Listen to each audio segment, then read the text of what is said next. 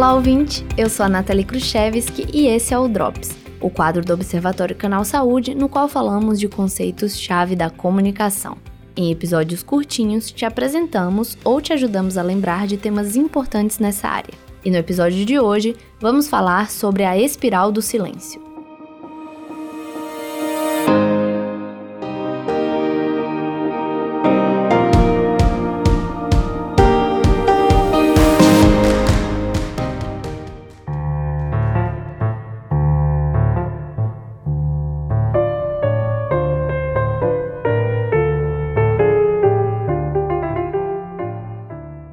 Dessa teoria desperta curiosidade e pode até parecer nome de filme de mistério, mas na realidade é só um nome legal que sintetiza bem o que ela significa. Em resumo, a espiral do silêncio é uma teoria que diz que as pessoas tendem a seguir a opinião dominante em um grupo social para evitar serem excluídos pelo grupo, mesmo que para isso tenham que silenciar as suas próprias opiniões.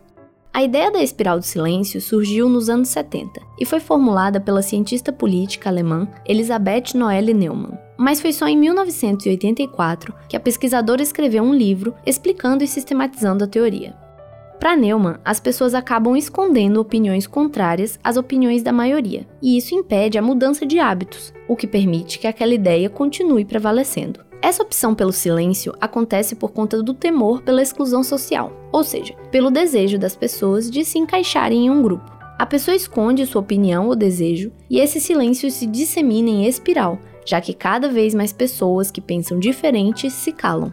Esse fenômeno muitas vezes acaba inclusive mascarando os desejos de uma maioria silenciosa, que são ocultados pela espiral do silêncio. Isso significa que as pessoas não são apenas influenciadas pelo que os outros dizem, mas também pelo que elas acham que as pessoas vão pensar ou dizer sobre elas e as consequências que isso pode gerar. Um bom exemplo são as eleições. Muitas vezes as pessoas decidem votar em um candidato pelo simples fato de que ele está sendo escolhido pela maioria, o que valida a ideia de que aquela é uma boa escolha, ou pelo menos a melhor escolha para a maioria. O problema é que se muitas pessoas pensam assim, elas acabam elegendo um candidato que na realidade não os representa sendo que se cada um tivesse seguido seus princípios, talvez o resultado fosse diferente. Um dos principais problemas da espiral do silêncio é que ela impede que aconteça mudanças no pensamento dominante, já que para uma pessoa manifestar a sua opinião contrária, ela teria que ter a sensação, mesmo que falsa, de que a maioria concorda com ela. Só que isso pode demorar muito tempo. E é nesse ponto que entra a mídia. Neumann explica que os meios de comunicação tendem a dar mais importância para as opiniões dominantes, ou pelo menos as que parecem ser dominantes, o que ajuda a consolidá-las nessa posição. O problema é que muitas vezes essas são na realidade a opinião de uma minoria que acaba sufocando as ideias da maioria silenciosa, que apenas não descobriu ainda que uma quantidade enorme de pessoas também tende a discordar do que está posto. Isso acontece porque geralmente as fontes da mídia partem de uma elite, seja social ou econômica, ou ambas. Por exemplo, a mídia tende a escutar fontes oficiais ou institucionais, mas essas geralmente são comandadas por aqueles com muito dinheiro ou muito poder, que acabam disseminando a sua própria voz e privilegiando aqueles que estão perto deles a assumir esses mesmos cargos no futuro. Isso alimenta um ciclo vicioso que impede a mudança de pensamento e ainda cria uma ideia errada de qual é a opinião pública. Isso explica, por exemplo, porque muitas vezes gerações de uma mesma família se mantêm nos cargos de poder, como prefeituras e até no Congresso. A questão é que, mesmo que inicialmente uma pessoa discorde de algo, quando ela se cala e não estimula o debate sobre o assunto, acaba que com a exposição intensa àquela ideia, ela se convence de que aquela opinião é realmente a melhor. E então, uma ideia de poucos acaba se tornando a ideia de muitos. É claro que existem pessoas que fogem a essa regra, e mesmo indo contra a maioria, continuam defendendo seu ponto de vista. Neumann os chama de duros de espírito. Mas como eles são muito poucos, no fim das contas eles realmente são excluídos.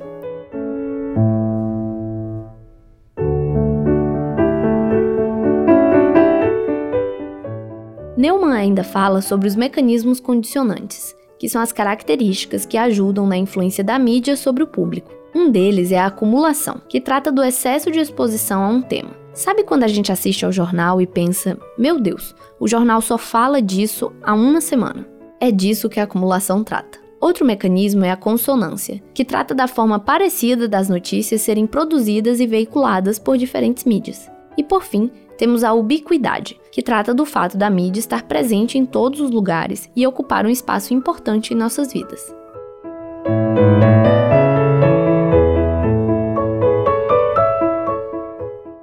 Da teoria da espiral do silêncio não ser tão extrema quanto a teoria hipodérmica, ela defende uma influência decisiva da mídia na vida da população e na opinião pública, consolidando ideias da classe dominante.